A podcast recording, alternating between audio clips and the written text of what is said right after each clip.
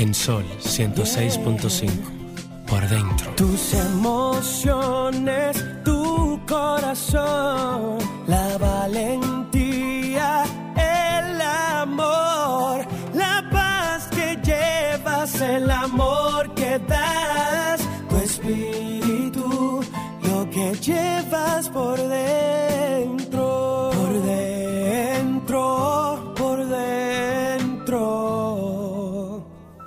que llevas por dentro.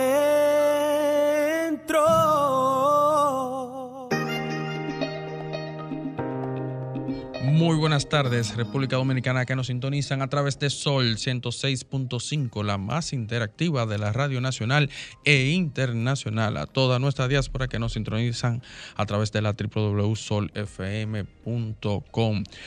Un fin de semana extremadamente lluvioso, a cántaros, como dicen en el campo. Pero eh, gracias a Dios eh, ha refrescado un poco las temperaturas altas de estos últimos días y esperamos que a partir de este momento ya las temperaturas comiencen a descender, al menos poquito a poquito, hasta llegar a esa fecha tan esperada por todos los dominicanos, que es diciembre completo. No vamos a mencionar la Navidad ni fin de año, sino diciembre completo, donde comienzan a llegar nuestros hermanos que están en la diáspora, aquellos que tanto aportan de manera monetaria a la economía de la República Dominicana. Hola Maristela. Hola Ricardo, Eh, agradecer a, a este clima prodigioso que ha tenido a bien Bueno, el clima está para bajar. ti sí, el clima está para las personas como yo que cuando llueve nos ponemos media romántica, nos ponemos un abriguito, queremos estar en nuestra casa disfrutando de, de la caída de la lluvia y de la melodía también, porque la lluvia produce esa melodía. Ay, ya llegó, el- ya llegó, señores. Nosotros tenemos a nuestro doctor eh, Antonio eh, eh, Contreras, Antonio que, Contreras. que la última vez me dijeron que él no había dejamos. venido porque se sacó de un palé. Él. Sí, entonces en vista de ese dinerito que él ya, Ya se tenía le en acabó abundancia, entonces, se le ese- acabó el dinerito del palé. Bueno, no sé, yo le vamos a preguntar ahora cuando ya él entre en cuerpo y alma en, en su espacio, porque ya él tenía aproximadamente... Yo tengo casi un año, más de una, dos años, dos meses. Yo tengo mucho que no ah, lo pues veo. yo no vine ese día entonces. Yo tengo mucho que no lo veo. Bueno, o sea, a nuestros oyentes, ¿verdad? pare- que se mira, incorpora pa- la- Parece que el palé fue de 10. No, hombre, ese hombre cuando sale de una vuelta gata como 100, mira, se incorpora. Carmen Luz Beato y al doctor eh, Antonio Contreras, quien nos va a hablar. Nosotros le ponemos un tema, pero terminamos hablando de todo. Así es. Carmen Luz. Buenas tardes, República Dominicana. Qué bueno, gracias a Dios tenemos la oportunidad de encontrarnos con ustedes. Atención, alcaldesa del Distrito Nacional. Me gustaría que se diera esta tarde una vuelta por esta ciudad suya y mía. La cantidad de aguas que hay acumulada es impresionante. No sé, al llegar aquí me dijeron que el vehículo se le desprendió algo. Digo, debe haber sido en uno de los tantos charcos que he tenido que pasar desde el kilómetro 10 y media de la Avenida Independencia hasta llegar aquí.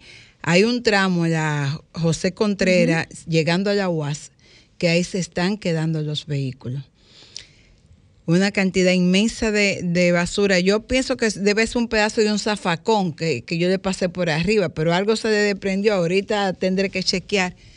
Pero lo cierto que al entrar aquí a la emisora, en cinco minutos más lloviendo, no va a haber forma de pasar por aquí. Entonces, así no. Así no podemos tener una ciudad, mi querida Carolina Mejía. Bueno, Espe- muy probable ella se dé cuenta al salir de la asamblea de la JRM que está eh, hoy y entiendo que sí, que se dará cuenta ¿Dónde es la asamblea? En el Sheraton me parece que es. Ah, el malecón se llena de agua, pero no tanto. Me hubiera gustado que hubiera sido en el Dominican Fiesta, que esa es que, por es ahí te- es que yo te puedo decir que es todo Santo Domingo Que y lleno también, de y agua. también Y yo de haría- basura. y también haría el llamado a, al síndico de Santo Domingo Oeste De igual manera, no sé cómo estará Villamella y de, de Sí, igual me manera imagino que a de, Santo de- de- de Este. tu casa hasta aquí eso debe tener un dado de agua. Yo- yo quiero Yo, hacer tuve un yo salí una con, con antelación de una hora porque yo sabía. Lo que te, lo te esperaba. hacerle una Y- llamada. Y, usted su tramo, ¿cómo Sí, estuvo? yo vine, yo vine disfrutando el trayecto. Lamentablemente, como que estamos en, en onda, yo vine disfrutando el área, como que no tuve ningún ¿Por contratiempo. dónde tú viniste? Yo vine, no, yo vine mal. Sí está lloviendo, no, sí está lloviendo y cuando está lloviendo es una realidad. Lo que quiero es eh, Porque poner por de relieve las dos calles que cosas. tú transitas desde tu casa hasta aquí, todas se inundan. Claro que sí, Todas. pero lo que quiero poner de relieve ahora que ustedes traen la discusión de, del tema Una de- cosa es del drenaje, de la el lluvia y otra drenaje. cosa son los charcos No, lo- y, y, y- y el claro. cúmulo de agua en la ciudad Claro que por sí. falta de drenaje. No, y, y no es falta de drenaje, Y de también de es no y también falta de la ciudadanía que cuando llueve tiene a bien a, a tirar la basura también a las calles porque es un asunto de doble vía, aunque hay un problema de drenaje existencial porque en este país eso no es nuevo.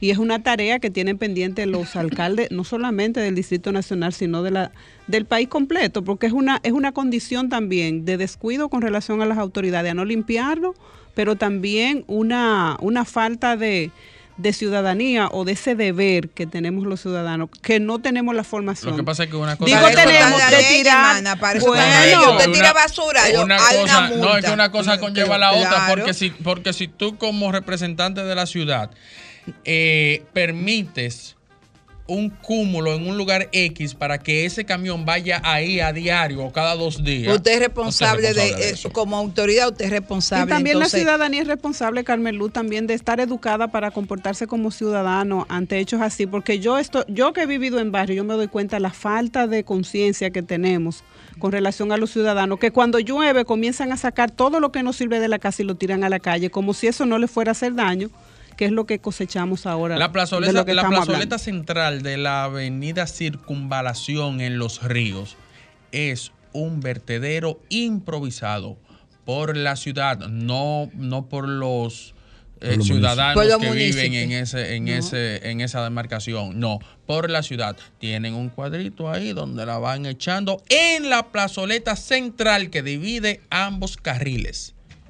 Entonces, ok, el cúmulo de basura que hay al doblar aquí de la emisora, eso, eso ahí parece el vertedero de Duquesa.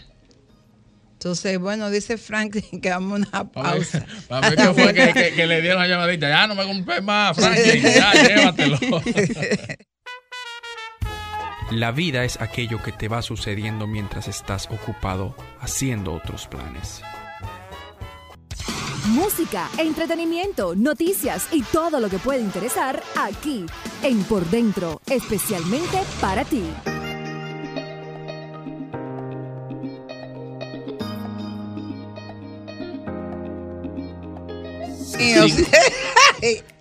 Y uno está Ay, afuera. Ay, qué bueno. Ay, qué bueno está este programa aquí, Franklin. Este es el mejor programa, el programa que se acaba de... de- Que de- acabamos de cerrar.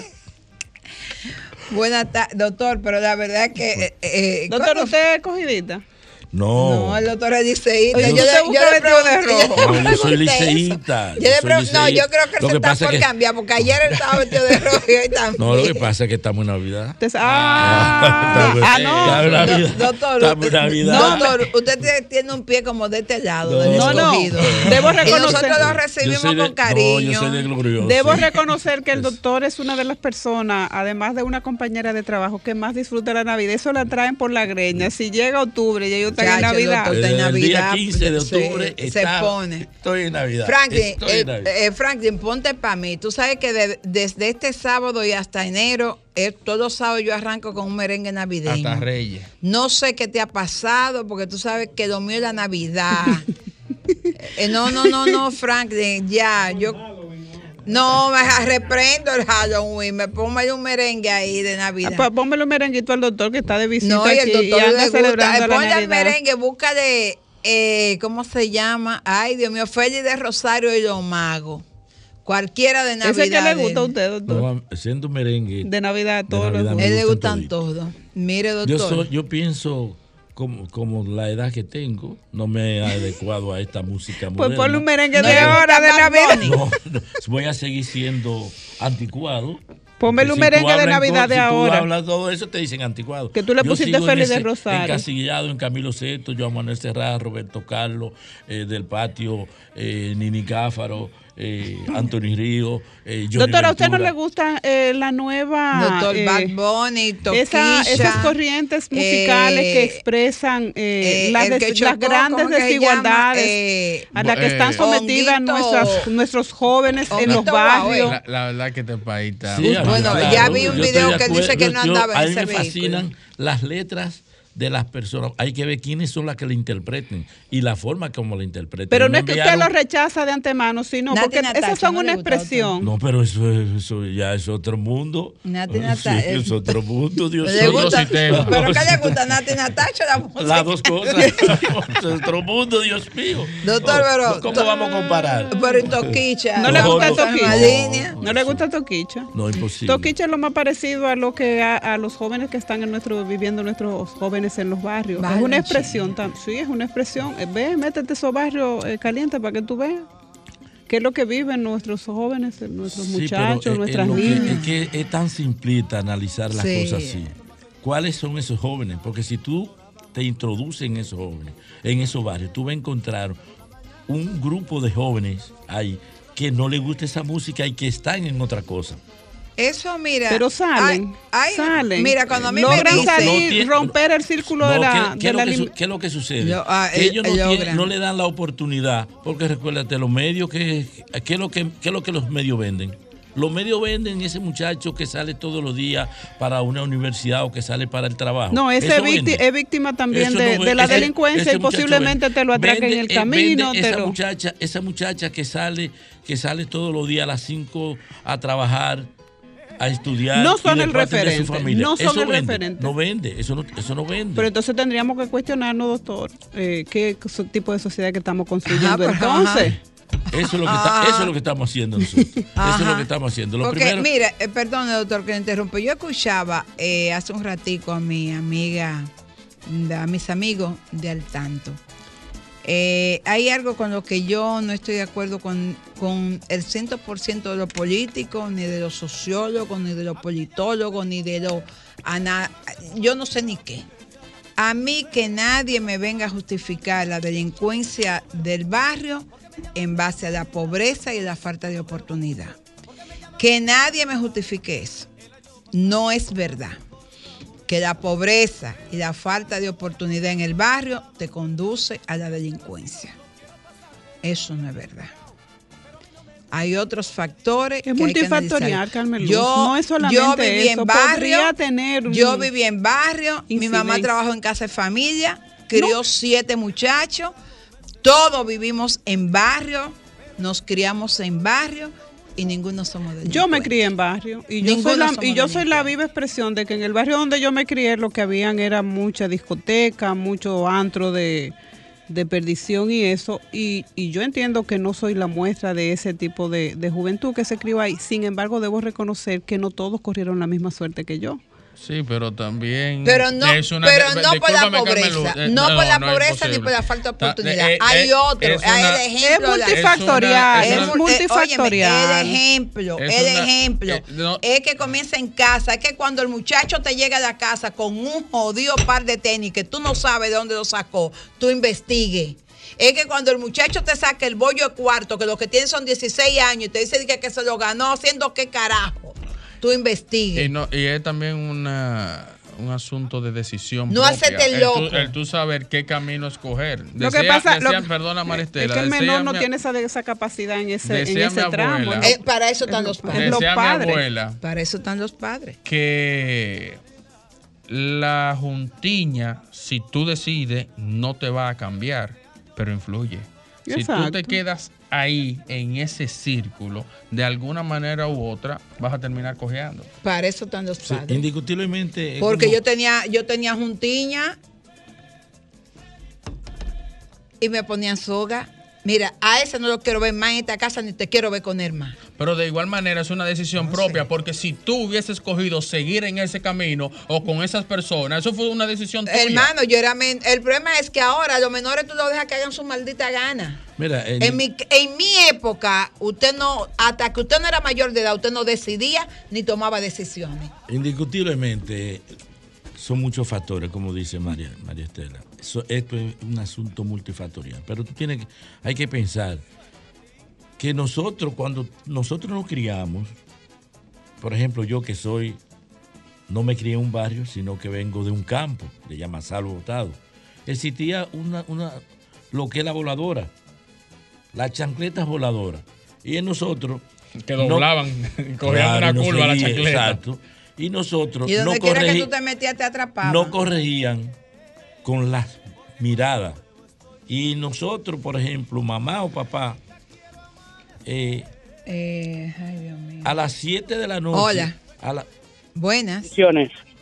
Hola. Estoy de acuerdo con su comentario. Es que los padres de ahora están demasiado flojos. Yo me creé en un barrio en San Carlos, que siempre ha habido droga, de todo. Y nosotros, gracias a Dios, hemos triunfado. Pero es que ahora hay un libertinaje que papá y mamá no sirven. Bueno.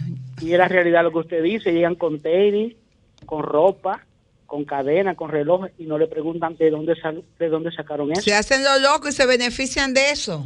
Así mismo. Y es. se Por benefician hay- de los puntos de droga que hay en los barrios. Así mismo. Porque es. protegen la delincuencia. Sí. Entonces, es que no hay disciplina. Yo le agradezco a mi mamá que la última pera que me dio fue con un cordón de plancha de lo que estaban forrados. en mi ca- eh, óyeme, en mi casa te daban con lo primero que mi mamá encontraba. Que no era el método, pero funcionó. Para mucho. Yo- Entonces, que ahora, ahora hay otro método. Bueno, sí. No funciona. Hay otra línea, Carmelos. Tómate. No funciona. La 4, Carmelo. Bueno, La cuatro. y lo que pasa, Ya. señores, es que los tiempos han cambiado, Carmen. Tengo una Sí, llamadita la ahí. La Carmelo. cuatro. Sí. Ah, se cayó. Ok, vamos con esta, doctor. Buena, hola. El doctor vino a hablar. El doctor. ¿Cuál? La X. Ay, Dios mío, la X aquí. Ya la- se tumbé esa sin darme cuenta, Franklin. El doctor vino a hablar de cáncer y ozonoterapia. A ver si yo tengo a alguien ahí. Hola, esa se cayó, la X se fue. Bueno, eh, vamos a tener que hacer un tema de eso, doctor. Indiscutiblemente. Vamos a tener que hacer- Buenas tardes. Hola. Buenas tardes. Adelante. Diga usted. Que la opinión mía es que era que antes había un Trujillo en la casa, que era el papá de uno, que era el que imponía la ley. Y otra cosa, ¿ustedes se acuerdan que antes los profesores cogían a uno por la oveja y le dejaban esa oveja roja? Ah, Y la tablita. Ya eso no se ve. El profesor que le jala la oveja a un muchacho. Le dan un tiro. tribunal. O está en un tribunal dando declaración con los no, padres. le dan un tiro. El papá le da un tiro. Se vio- En mi casa no había un Trujillo, en mi casa había una Trujilla. Buenas- buenas Mi- tardes. Que era mi mamá, que Hola. crió siete muchachos sola. Hola. Sí, mire, yo Hola. quisiera hacer un aporte Dígame. a la discusión que ustedes tienen ahí. En el año 1934, un señor que se llama Enrique Santos Discépolos escribió una canción que se llama Cambalache. ¿Cómo se llama la canción? Cambalache. Cambalache. Ah, sí. Cambalache la canta Juan Manuel Serrat también. Ah, de los artistas del doctor. Entonces, tiene que ver con la descomposición social y la educación. Eso es verdad. cuenta, dese cuenta que en 1934, ojalá que ustedes la pongan. Sí, eh, he escuchado. O sea, siempre ha habido esa situación. Muchas gracias. El problema es que ha habido límite, doctor. Y ahora ya no hay límite. La descomposición. ahora que usted está hablando del profesor. a usted- a- a- a- el vecino Mira, tenía derecho a Ahora que ustedes están hablando del profesor, mi abuela era maestra. Y ya luego que vinieron para acá, para la capital, porque era, era en Tenares, eh, yo recuerdo un alumno de ella que la visitaba ya un señor, Guarín se llamaba, y siempre me hacía esa, esa historia, porque Guarín era de esos muchachitos necios. Tremendo, siempre ha habido muchachos tremendos. que, que estaba neciando y mi abuela le dijo, mira Guarín, tú y yo vamos a partir el queso un día. Y Guarín le dijo de que, pues partámoslo ahora. ya tú sabes lo que significa eso.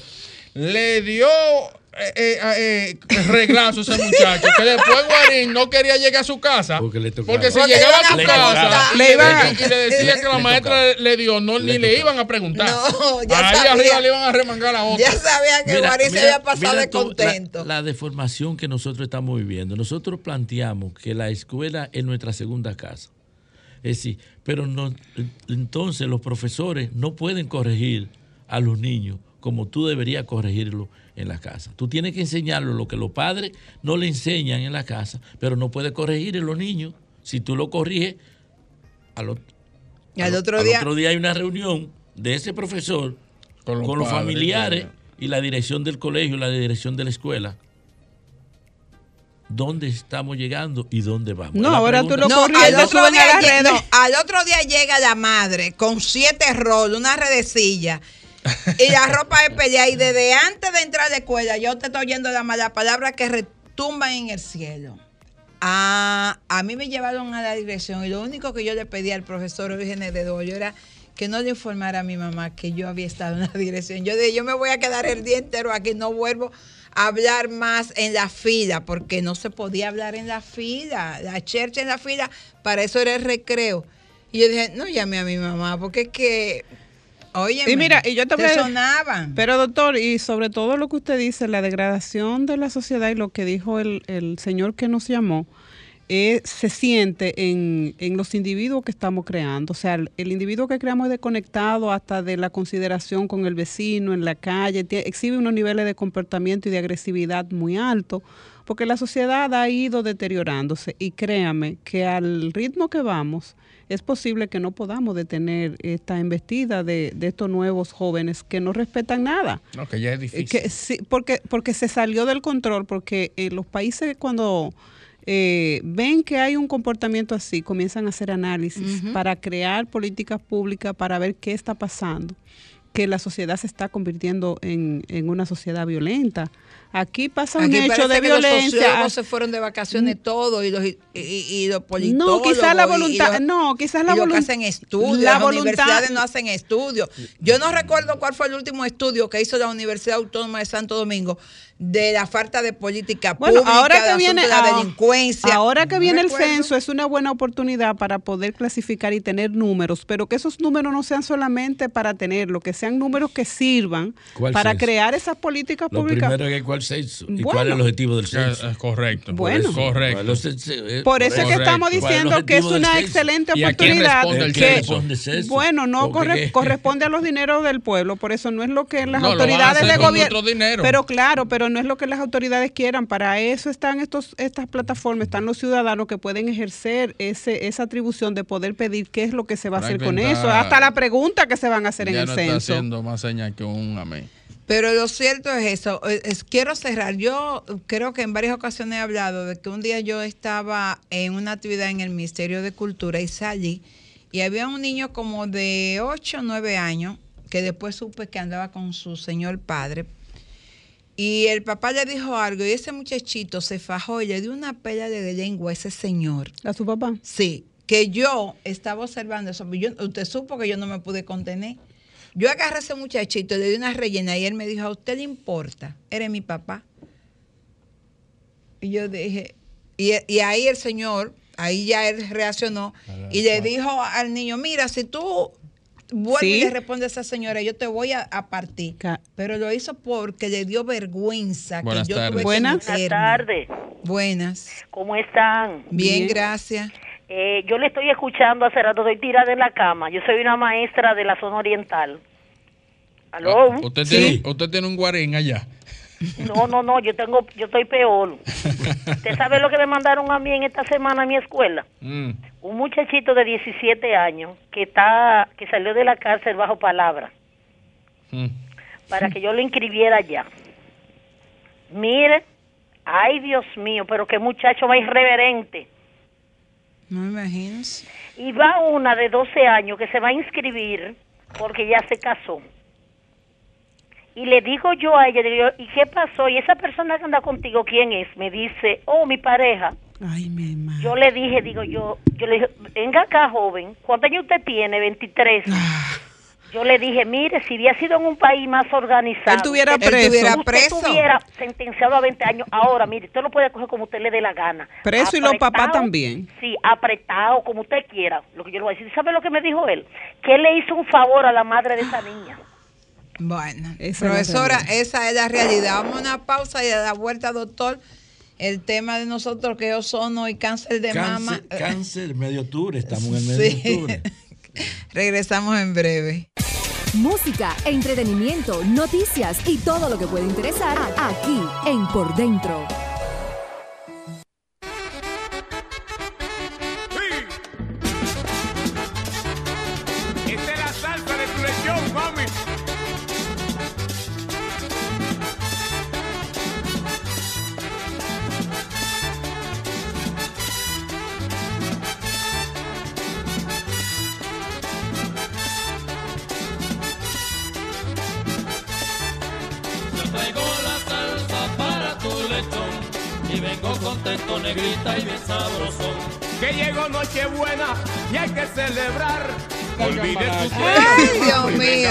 Doctor, mira, se le olvidó todo el Ah, problema. yo te dije, es un amante de la Navidad. Mira, se le cambió la De una frecuencia. vez, cambió una vez una dijo, vez. sube, sube, Sube esa esa, vaina, sube eso, Franklin.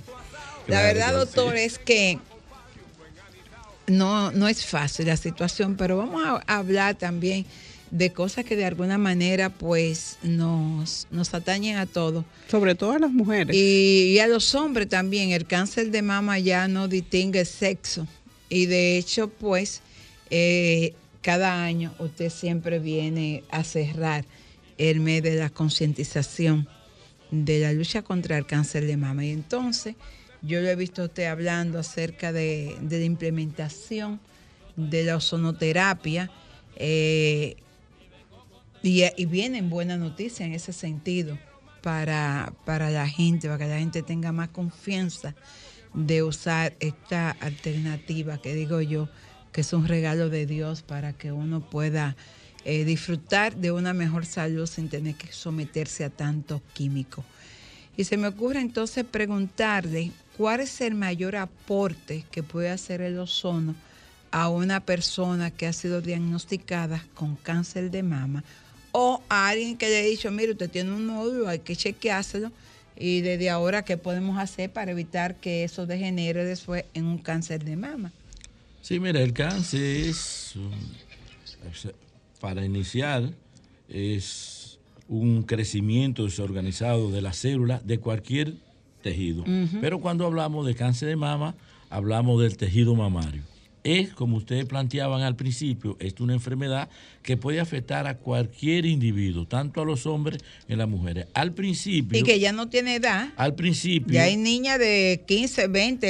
eh, vi un caso de una niña de 12. Al principio creíamos que el, del 0.5 al 1% el cáncer afectaba a los hombres, pero ahora en los últimos estudios que se han hecho estamos hablando de un 3 a un 5% Ha de la población masculina que Sí. padece Que el cáncer cáncer.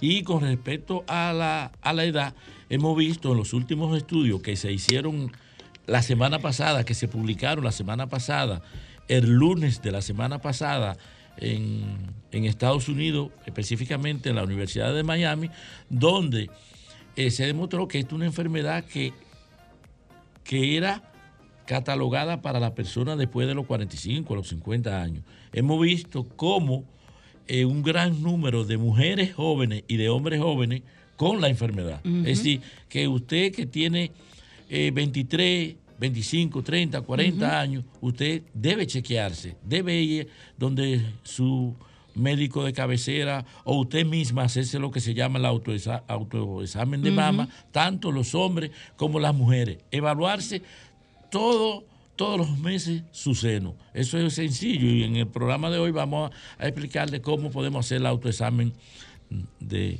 de, de mama. Pero con- para irme a, a tu pregunta, el aporte que puede hacer la ozonoterapia a- al cáncer es, eso es extraordinario.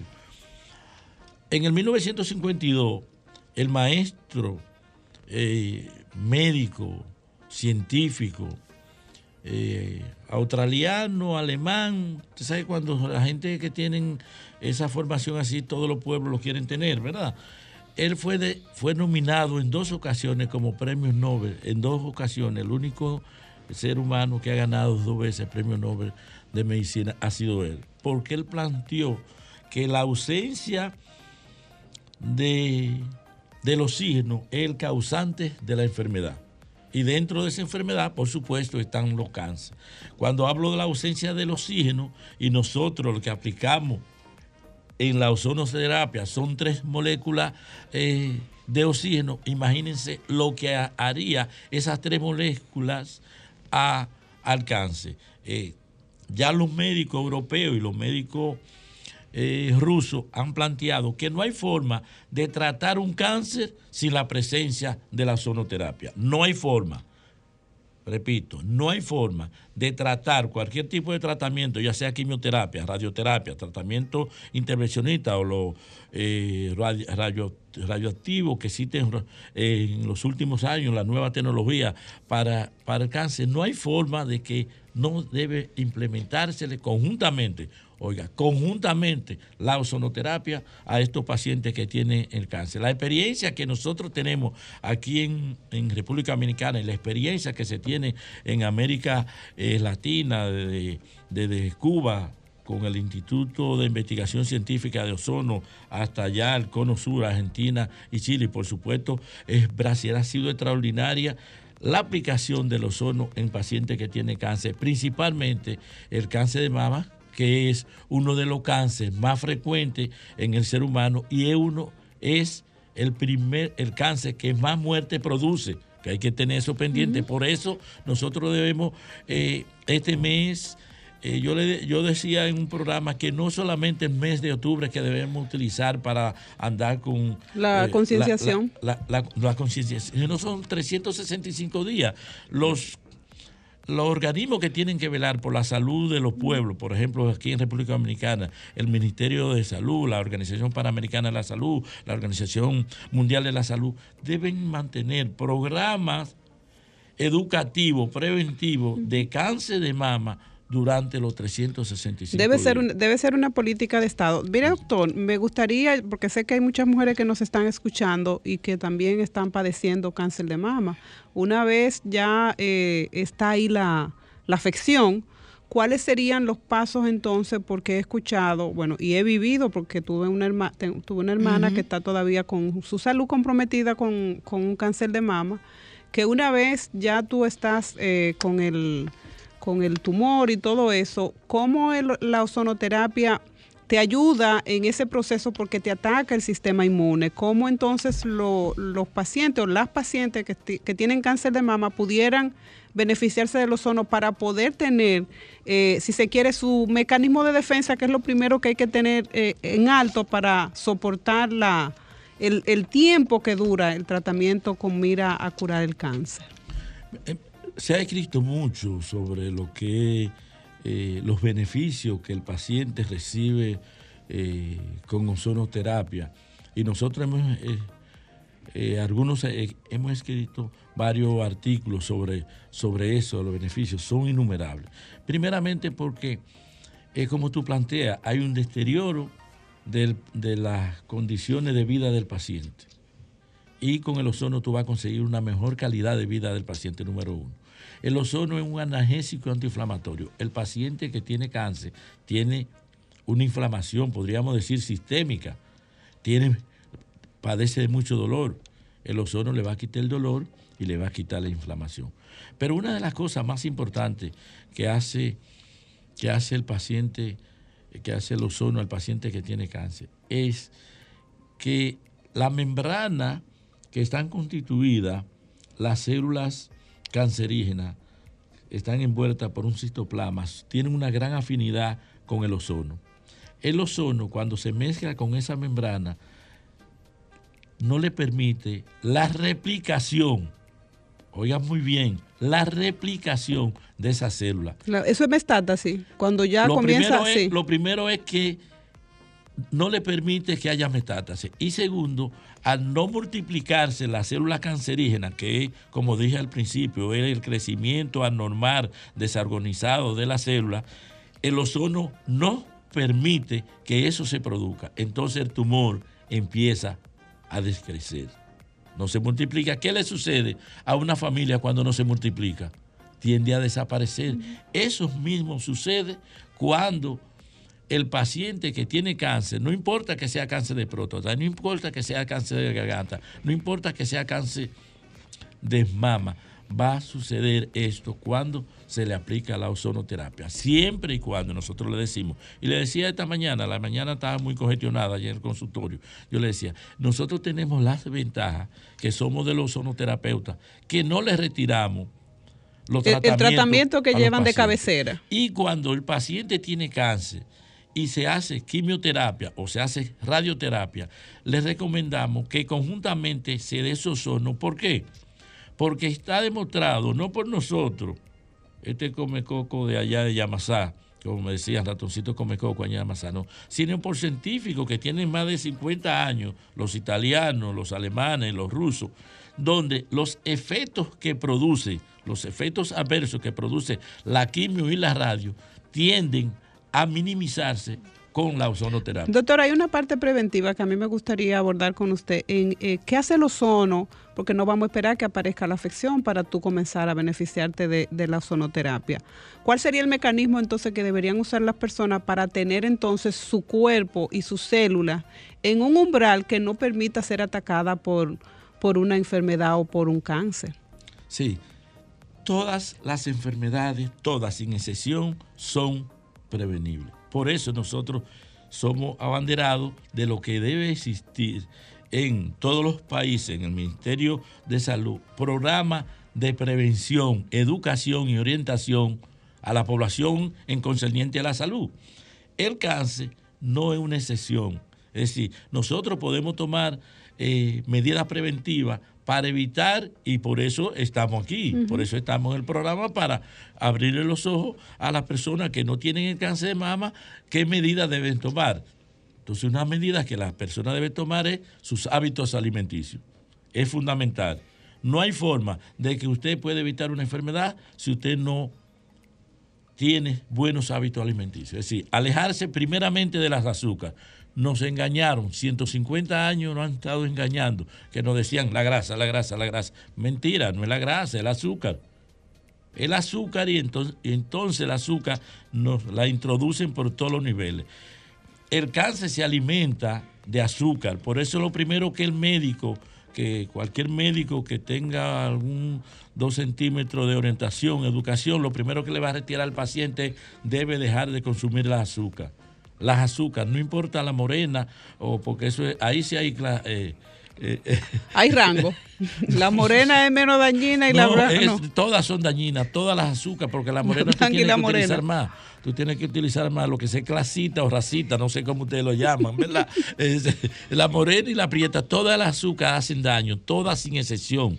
Inclusive las famosas, las azúcar La- que usan los de diabéticos también producen eh, las famosas, no voy a mencionar nombre comercial, pero también son dañinas. Lo primero es alejarnos de las azúcar, alejarnos de, las de, la- de los carbohidratos, alejarnos del tabaco. El tabaco eh, es, es un... Yo he dicho que hay dos cosas que uno tiene que alejarse, que el sobrepeso y el cigarrillo. El tabaco y el sobrepeso van a predisponer eh, a cualquier enfermedad y mucho más a, a esta, enferme- a esta enfermedad. Déjelo Hay- ahí, doctor, que Franklin tiene rato diciéndome que tengo que hacer una pausa.